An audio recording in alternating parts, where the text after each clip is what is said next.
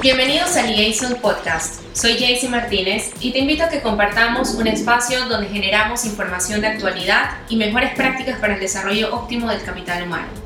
Juntos conoceremos profesionales exitosos que han logrado posicionarse como socios estratégicos dentro de sus entornos profesionales.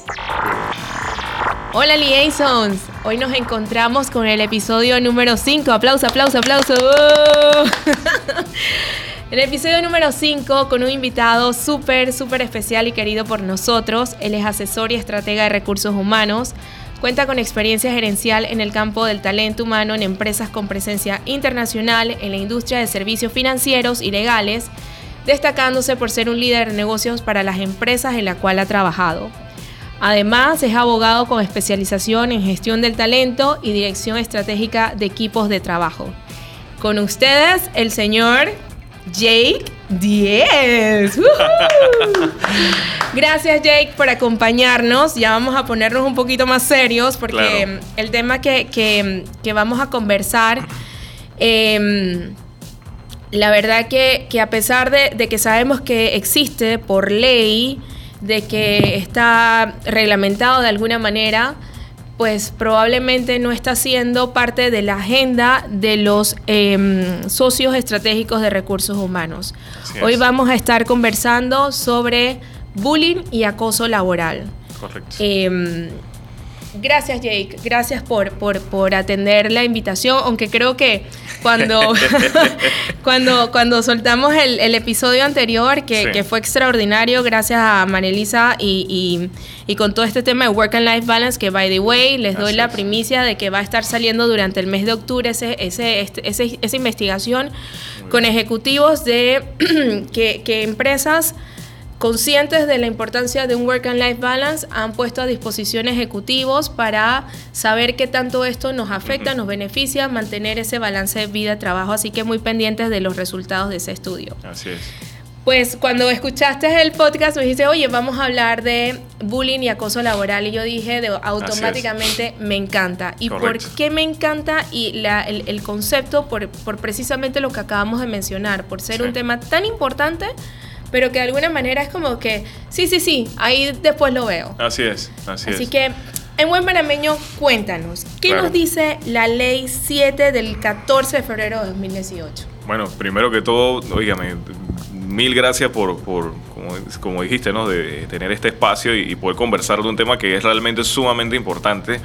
Eh, pero como bien dices, ¿no? Eh, al final del camino eh, no, ha sido tal vez parte prioritaria de la agenda de, los socios estratégicos o los líderes de recursos humanos, por lo menos en, en Panamá te resumo, realmente esta, esta norma ya tiene desde el 2018, como bien mencionas, y realmente el principal objetivo es definir una política pública, ¿sí?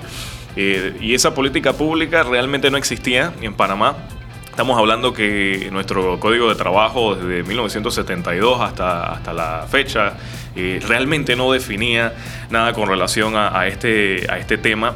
No es sino hasta 1995 que, que, incluye de alguna forma el tema del de, eh, acoso sexual como tal. Y, lo decía de una frase muy escueta, decía, se prohíbe el acoso sexual.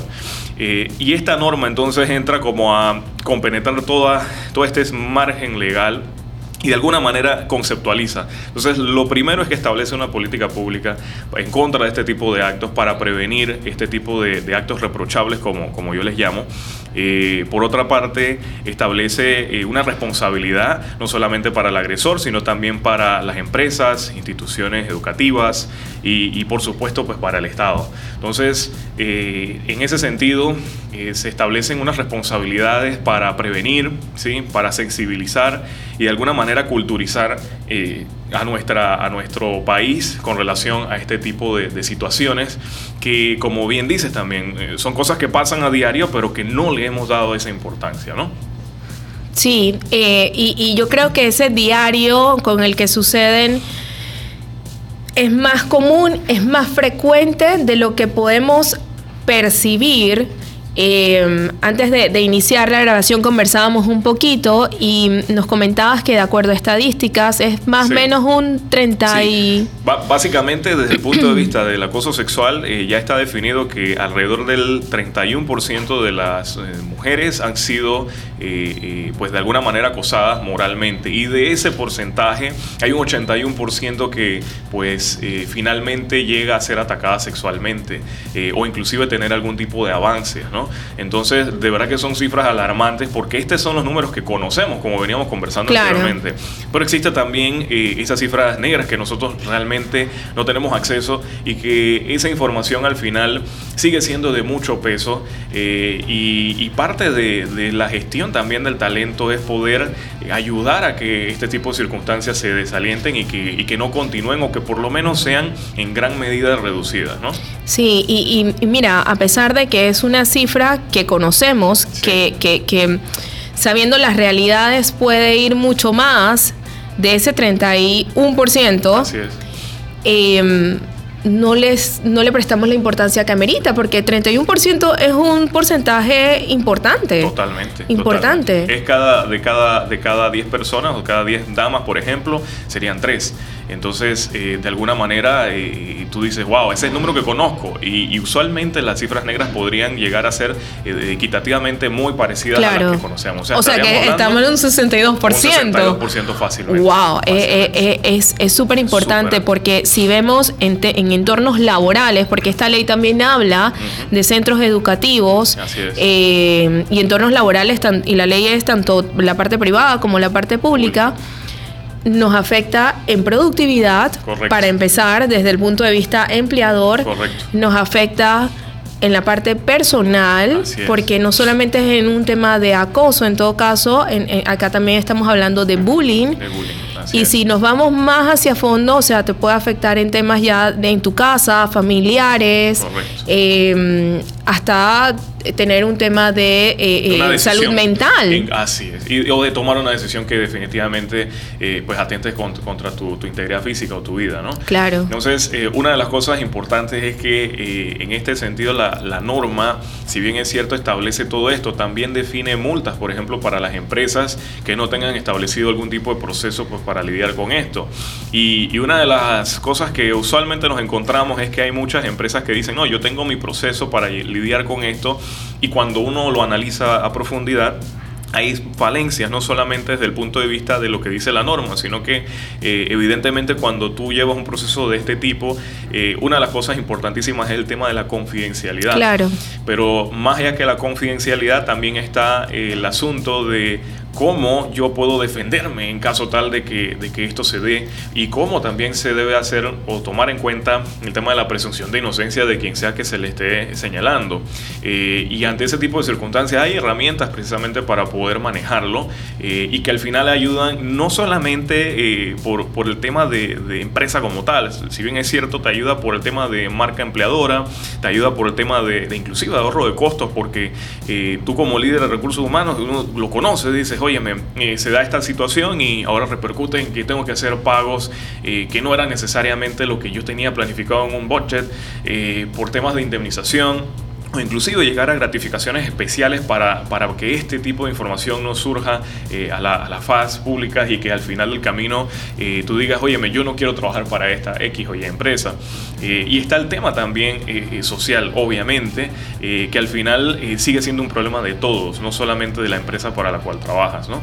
Y una cosa muy interesante también es que, como, como veníamos conversando, el tema de las instituciones públicas también lo tienen, pero una cosa que a mí me ha llamado la atención es que lo que hemos visto usualmente es que las instituciones públicas lo que hacen pues es que han publicado la norma en su página web y entendemos que le han dado esta información a los funcionarios públicos. Sin embargo no conocemos a profundidad cuál ha sido eh, ese seguimiento en torno a la publicidad que se le debe dar, porque no solamente es un tema de, acoso, cuando soy parte de la empresa, sino que, por ejemplo, llega un proveedor o, llega alguien que es cliente y que también podría estar incurriendo ese tipo de actos reprochables en contra de personal que, que tengo yo dentro de mi organización o de mi institución pública o viceversa.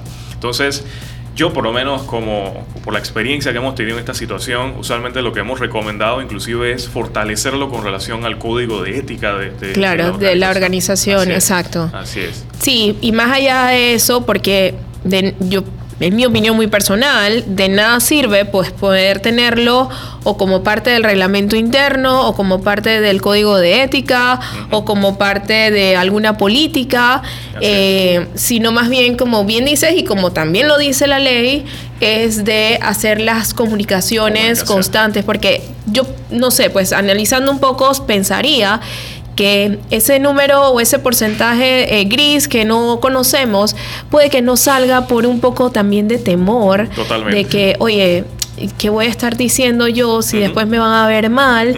Eh, y entonces, o, ya no me van a dar la oportunidad de crecer. O sea, la persona se puede limitar mucho a, exponer la situación que esté viviendo, ya sea de acoso, de bullying, de racismo, de sexismo, lo que fuese por un temor a lo que vaya a suceder conmigo o que no vaya a poder, porque probablemente a pesar de que saben que existe, puede que tenga también temor por confidencialidad o porque va a decir que estoy loca. Así es, y, no, y, te digo, una cosa increíble es que cuando uno está eh, del lado de acá, desde el punto de vista de recursos humanos, y lo comparo de esta manera, tú haces, por ejemplo, una encuesta de clima organizacional, eh, satisfacción y demás, y, lo primero que sucede es que si tú estás ante una empresa en donde eh, la salud emocional del personal no anda bien en general, o que definitivamente el clima no anda bien, ¿qué hace la gente automáticamente? Se enconcha y no necesariamente confían en ese tipo de, herramientas. Exacto. Y esas herramientas que, de las cuales tú puedes tener acceso para poder conseguir la información. Entonces la gente en muchas ocasiones dice, sabes que como tú dices, no lo quiero compartir, pero Ahí es donde entra uno como, como gestor de, de, talento, de recursos humanos, de, gente, eh, de tener, de establecer esos puentes para que la gente pueda llegar a donde uno y poder tener esa data. Porque te digo una cosa, eh, el acceso a esa información es sumamente importante para poder tomar decisiones también de negocios. Y una de las cosas importantes de, esto es que cuando tú encuentras esa situación dentro de tu organización, definitivamente que como líder eh, te toca participar en conjunto con otros para que ese tipo de situaciones se erradiquen. ¿no? Eh, y, de alguna manera, lo más importante de esto también mencionar es que no hablamos solamente de acoso sexual. ¿sí? Acoso sexual es un concepto. Exacto, una parte. Pero, pero inicia desde el acoso moral, eh, hostigamiento, existen prácticas de sexismo eh, y de, discriminación, discriminación, en general, en donde ya por un tema cultural, inclusive eh, en la región, en Latinoamérica, conocemos que hay ciertas cosas que nosotros usualmente decimos, ¿no? En, en el día a día y uno las dice porque ya está acostumbrado a decirlo. Ejemplo, tú vas a la tienda del qué del chino. Ahí está la tienda del chino. Y dices, oye, ahí no pasa nada, el chino no se siente mal por eso. Pero en alguna ocasión, a lo mejor tú vas a donde el chino te dice, no me digas chino, yo, o no me digas paisano, yo me llamo Juan, yo me llamo José, me llamo Luis, lo que sea.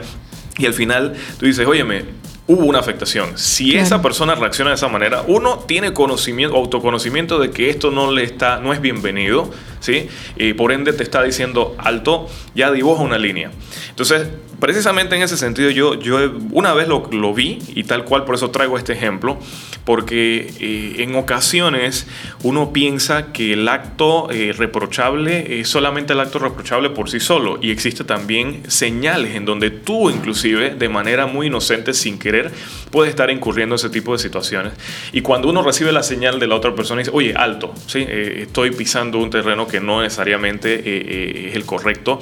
Y te digo, una de las cosas inclusive que hemos conversado en algún momento cuando capacitamos personal y te lo comentaba antes de iniciar, cuando hacemos la pregunta abierta eh, en términos de, acoso sexual y ponemos una situación, y voy a poner la situación en este momento, digamos que hay una chica que, se viste de manera provocativa en, la empresa, eh, sin embargo, ella llega y pues eh, hay compañeros que entonces la acechan sexualmente o la acosan o inclusive la pueden, la atacan sexualmente pues innecesariamente y se da esta situación. Y la pregunta que hacemos es, oye, ¿ustedes creen que se lo buscó? Y cuando uno hace esa pregunta, eh, automáticamente ves una diferencia dependiendo de las generaciones que tengas dentro de, la sesión. Y hay gente que te dice automáticamente, se lo buscó. Hay otra gente que te dice, no, eso, eso no es cierto, no se lo buscó, ¿cómo vas a decir eso? Entonces hay diversas, diversas opiniones. Al final, desde el punto de vista legal, no existe justificación alguna para que ninguna persona sea objeto de un tipo de ataque como este, ¿no? Entonces, al final, más allá del tema generacional, debemos comprender lo que dice la norma eh, y comprender también cómo eso afecta a nivel personal y cómo también podría repercutir dentro de una organización e inclusive dentro de círculos sociales, porque esto eh, inicia por aquí, pero nos vamos mucho más allá. Sí, claro, y eso que dices es muy cierto, porque estamos en una cultura que decirte mami, decirte, tú sabes, cualquier de estos tipos de entre comillas, exacto, cariños, piropos, whatever. Eh, como que para algunos sí, como para otros no, pero cuando ya entonces, como nos acostumbramos a eso, que no pasa nada, y los llevamos a entornos organizacionales, oye, ya la cosa también eh, cambia, cambia un poquito. Mencionaste algo interesante, acabaste de decir la palabra piropo, y recuerdo nada más hace unos años atrás cuando comenzaron a discutir esta ley, a esta ley tristemente se le, se le dio una connotación de la ley antipiropos y, y se nota pues eh, evidentemente a leguas que, que, la sociedad también tiene un cierto tipo de rechazo, eh, por así decirlo, hasta, hasta cierto punto con este tipo de, de, leyes que realmente lo que buscan es proteger. Cuando lees la ley a profundidad, como tú muy bien me decías, dices esto, oye, justamente necesario, no, no tiene nada que ver con el tema de piropos. Y le digo aquí nada más para que quede claro y, y que lo piensen también cuando lo, donde lo estén escuchando en su celular o en diferentes lugares.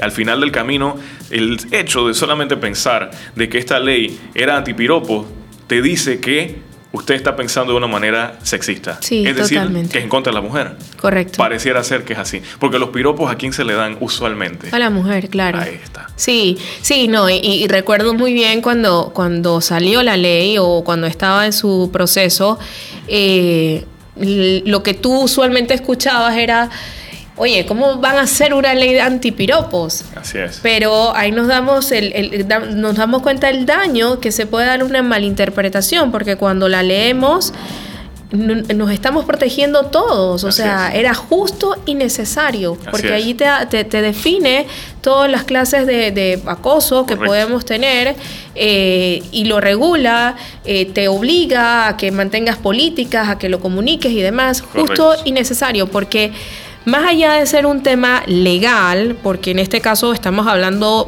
eh, más que nada en temas legales, sus repercusiones y demás, en el fondo de esto, en buen panameño, como en, la, en el concolón, de, la cosa, exacto, hay un tema emocional.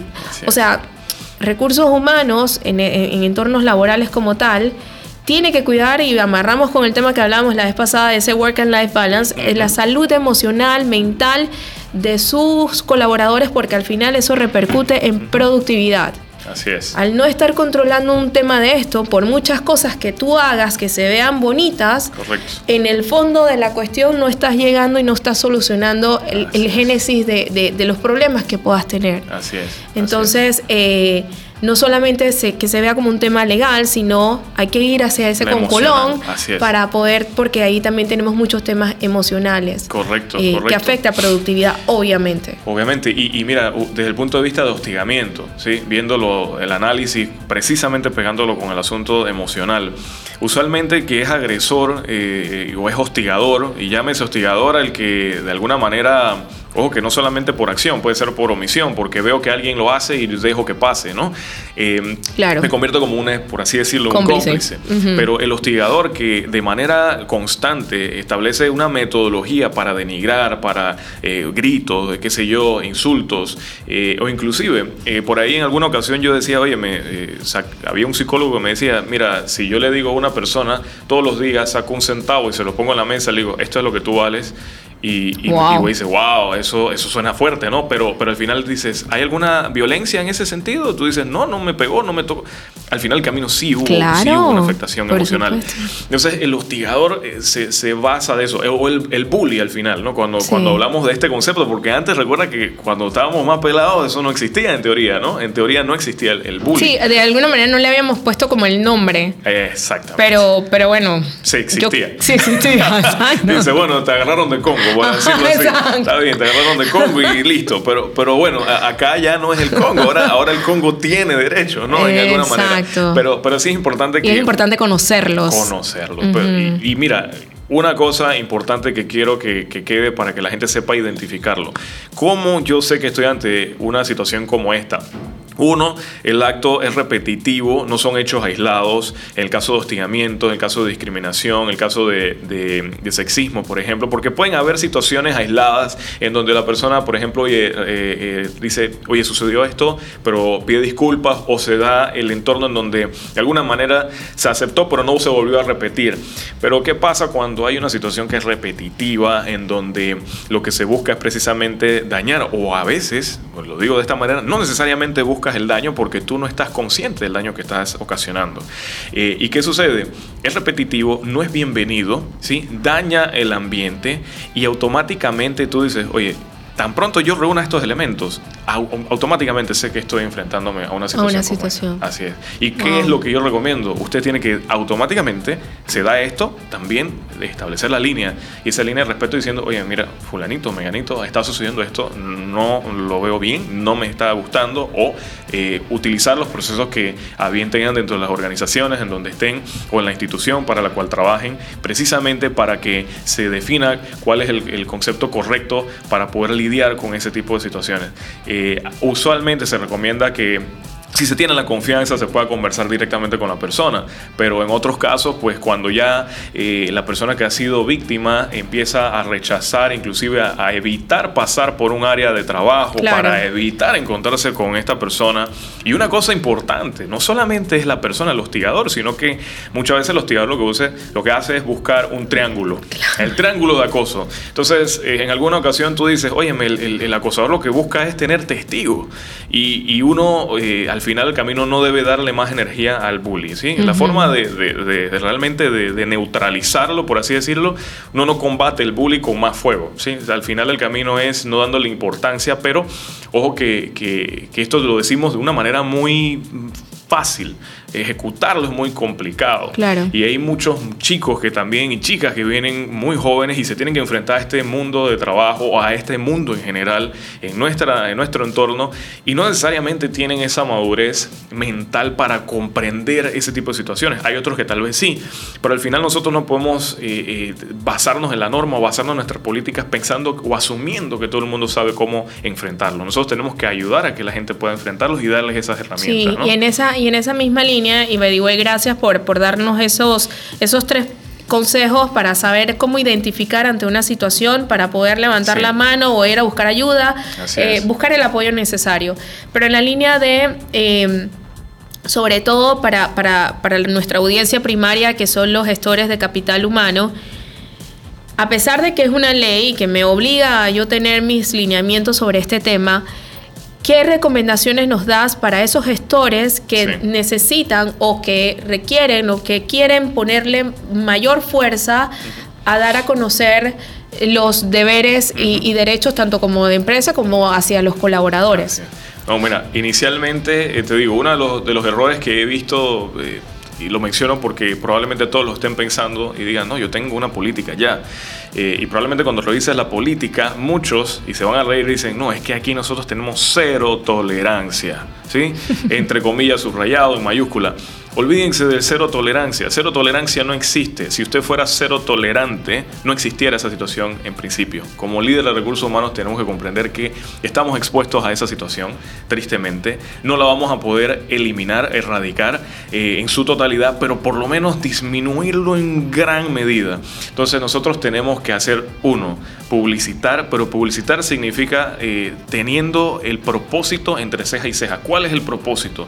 El propósito es fortalecer la organización a nivel cultural, a nivel eh, social eh, y una de las cosas importantes dentro de ese esquema es que la gente realmente comprenda. Esto no se trata de un monólogo al final. Las capacitaciones que se le brindan al personal no deben ser un monólogo y, al final lo que se debe dar es espacio a que la gente pueda compartir las cosas que han sucedido y que de alguna manera, créanme, y esto lo he visto en, otras ocasiones, tan pronto se hace esto, lo primero que sucede es que se abre un espectro que no conocías. La gente se vuelca hacia el Departamento de Recursos Humanos y te empiezas a dar cuenta de cosas que dice, esto yo no sabía que está pasando Exacto. Y ahora es una sorpresa. Les, mira, les digo una cosa. Probablemente ustedes piensen que tienen la organización más sana. Y estoy de acuerdo. Probablemente tengan sus indicadores que se lo, se lo dejen saber. Pero vayamos un poco más allá de los números fríos y tratemos de tener siempre el contacto con la gente. Yo trabajaba para, para, empresas que han sido, por así decirlo, desde el punto de vista de la industria, muy eh, cuadradas, muy tradicionales. Pero al final del camino tú dices, eh, oye, eh, ¿cómo hago para tener ese contacto? Y ese contacto se da eh, escuchando, escuchando a, todas las generaciones que estén dentro de, tu organización, porque como decía, pueden haber diferencias de conceptos o de cómo yo interpreto una cosa o la otra, pero dentro de esas eh, recomendaciones definitivamente también está el hecho de que eh, el personal de recursos humanos no niegue de plano cualquier tipo de, sospecha que se dé. O sea, el hecho de que tú recibas una sospecha inicialmente, a lo mejor hoy tú dices, bueno, pero qué extraño que recibí esta queja de tal persona, pero por allí que puede ser que hayan otras quejas de personas que no necesariamente hayan presentado. Y mira, y donde, y donde en caso tal de que te llegue una y uno intencionalmente se vaya a buscar qué es lo que está sucediendo y se dé un, eh, no sé, de acuerdo a lo que tengas en la política, un mensaje, el balance de consecuencias y ese, ese mensaje es importantísimo darlo a tiempo. Así es. A tiempo porque eso te va a ayudar a minimizar los posibles que estén por allí o los que se puedan generar. Correcto. y eh, yo te digo, una, una cosa importante, con, con eso yo creo que es tal vez mi mejor consejo. Desde el punto de vista de liderazgo, recursos humanos, tú necesitas aliarte también con los otros líderes. Claro. Que comprendan que esto es de todos, ¿sí? Al final. Sí, sí, sí, definitivamente. Porque una golondrina no hace verano. Entonces, eh, el, el, el para todo, no solamente para, para, este tipo de temas, sino absolutamente para todo. Tienes que estar como quien dice cuadrado con toda tu línea de líderes, exacto, porque esos son los que te van a ayudar a poder. Y ojo, yo siempre lo digo, líder no es el que tiene una posición, líder somos todos, porque todos. tenemos esa capacidad de influir positivo y negativamente, pero busquemos siempre a los que influyen positivamente para poder que nos, nos eh, colaboren en llevar un mensaje, el mensaje que tenga la empresa como parte de su de su marca empleadora, de su estrategia, de su visión, de su responsabilidad social, de todo lo que de todo lo que vayamos a hacer. Bueno, la verdad que este tema nos da como para todo el día. Todo el día. Aquí podemos hablar muchísimas horas. Sí, la verdad que sí. Y, con más razón, y volvemos al inicio del, podcast, de que eh, es un tema que, abarca muchísimo y que, que reúne muchos elementos pero que lo vemos muy superficial. Y es verdad, eso que dices de que sí, yo tengo una política, porque a veces cuando tienes para certificaciones de, de, de, entornos laborales satisfactorios y demás, te lo exigen, como parte de, y sí está, pero cuando vas en el fondo, ¿qué tanto haces para, para decir de que, oye, si estás viviendo un, episodio como esto, aquí estamos para apoyarte, o sea, no tengas miedo, habla cuando, cuando a veces, pues no, simplemente está en un papel y that's it. Y mucha gente hasta ni sabe que existe. O, te lo digo de una manera muy coloquial, dicen por ahí que lo tenemos PQC. Como para que cuadre, ¿no? Para que cuadre la cosa. Realmente, no, no, no. O sea, no es, no es porque eso, ¿no? O sea, al final el camino no es para que cuadre. Al, final el camino es o, porque quiero cumplir y ya. No, no, no. No, es por es que es, es, es, mucho más que eso. o sea, si, si queremos hacer una diferencia como empresa, Em, enviar un mensaje a la sociedad, ser responsable socialmente, porque eso también involucra ser responsable socialmente. Entonces hay que ponerle la prioridad y la importancia a este tema. Así es, totalmente. Bueno, muchísimas gracias Jake, em, pero no te vas a salvar. aguanta, aguanta. Aguanto, a ver. Conozcamos a Jake. Cuénteme. Conozcamos a Jake. Preguntas sencillas así, a ver qué te sale. Cuéntanos, ¿cuál ha sido el mejor momento de tu vida? Oye, ¿sabes que me han hecho esas preguntas anteriormente y yo, y yo respondí y después me dicen, oye, ¿y, te saltaste tal cosa? No, no, no, al final camino tengo muchos momentos eh, eh, de verdad que de, mucha felicidad. Eh, dentro de eso están desde el nacimiento de mi hija, obviamente, desde el día que me casé, para mí fue muy especial, obviamente, pero sí, que, sí que siempre lo, lo, manejo desde el punto de vista familiar, porque yo considero que, que al final ese es el núcleo, ¿no? Y la es que uno tiene esa fortaleza y yo creo que todos como seres humanos debemos, debemos eh, tener eso entre ceja y ceja, proteger a la familia, yo creo que es lo más importante. Sí, y todo esto que hemos estado conversando, al final, y, para todo, todo nace en la familia. Así es. Todo nace en los valores que nosotros eh, venimos heredando y los que nos toca ir dando a, nuestros hijos, a la futura generación, a nuestros nietos. Al final todo termina en la primera organización, a la, primera organización a la que llegamos, que es la familia, exacto. Así es, pero viene sin jerarquía al inicio, ¿no? Igualito. Exacto, exacto, exacto. Todo es un círculo. Así es. ¿Y cuál ha sido el peor momento de tu vida? Uy, el peor momento. No, mira, siempre, siempre hago mención a esto, pero, pero realmente una, una ocasión a nivel profesional eh, envío un correo a un ex jefe que todavía pues tengo contacto con él y envío un correo que era en inglés y le puse, en vez de decir eh, Dear Henry, le puse Dead Henry. Eh, y lo peor de todo fue que fue copiado a media humanidad. Oh my God. Y la respuesta del individuo fue tan jocosa porque me dice, oye, hola Jake, y me dice, by the way, ¿no? No estoy muerto, estoy, vivo, Pero gracias por. de alguna manera ese fue un momento muy bochornoso. Trágame tierra. Trágame tierra, pero, pero nada, de, terrible. Realmente yo nunca me he arrepentido de las cosas que, he vivido. Todas las experiencias son positivas. las experiencias malas, como dicen, como tal, eh, no son, experiencias malas, pero al final son eso. Son, lecciones. No, y son lecciones, exacto. Así es, así es. Pero, pero nada, créeme que siempre recordaré esa situación. Claro. ¿Algún consejo que recuerdes? Uy, tengo muchos y todos son de tal vez de mi padre, ¿no? De, mi papá, él, falleció hace mucho, pero, pero las cosas que recuerdo es que él siempre decía poder es querer, ¿sí? Eh, o mejor dicho, querer es poder. No sé cuál era la cosa. Ya se me, ya se me La cosa que es poder y querer. Sí, sí, sí. Debe ser... Son la misma cosa. Tú dices. ¿Tú dices? ¿Sí? Sí, son lo mismo. Bueno, querer es poder, poder es querer, pues sí. No, sí. poder es querer y querer es poder, así es. Y, una de las cosas también que, que, siempre le digo a la gente es que no hay peor obstáculo que uno mismo, ¿no? Así que al final del camino eh, uno se establece sus metas y, y, uno dice, oye, ¿cómo, ¿cómo puedo lograrlo? Convéncete a ti mismo de que lo puedes lograr. Ok.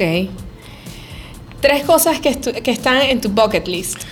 Uy, en mi bucket list. Bueno, lo primero es que, bueno, ya ahora con, con, con una niña chiquita tengo que llevarla a Disney, evidentemente. Eh, pero sí, eh, dentro de mi bucket list eh, está eso. Yo creo que lo primordial es que mi familia esté estable, que siempre tengan todas las bendiciones posibles. Pero otra de las cosas también que tengo es que quiero hacer un, viaje por allá a Europa ahí con mi familia también, pasear por allá por, por los lares de, repente de, Alemania, pasar por esa, por área. A mí me gusta muchísimo, de hecho.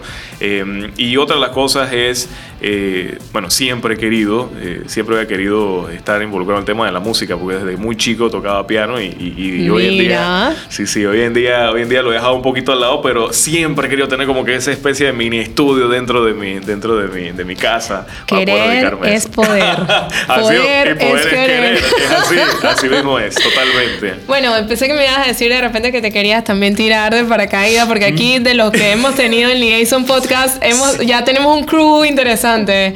Está Analisa, está Analicia Williams, está Ernesto eh, eh, también Plaza.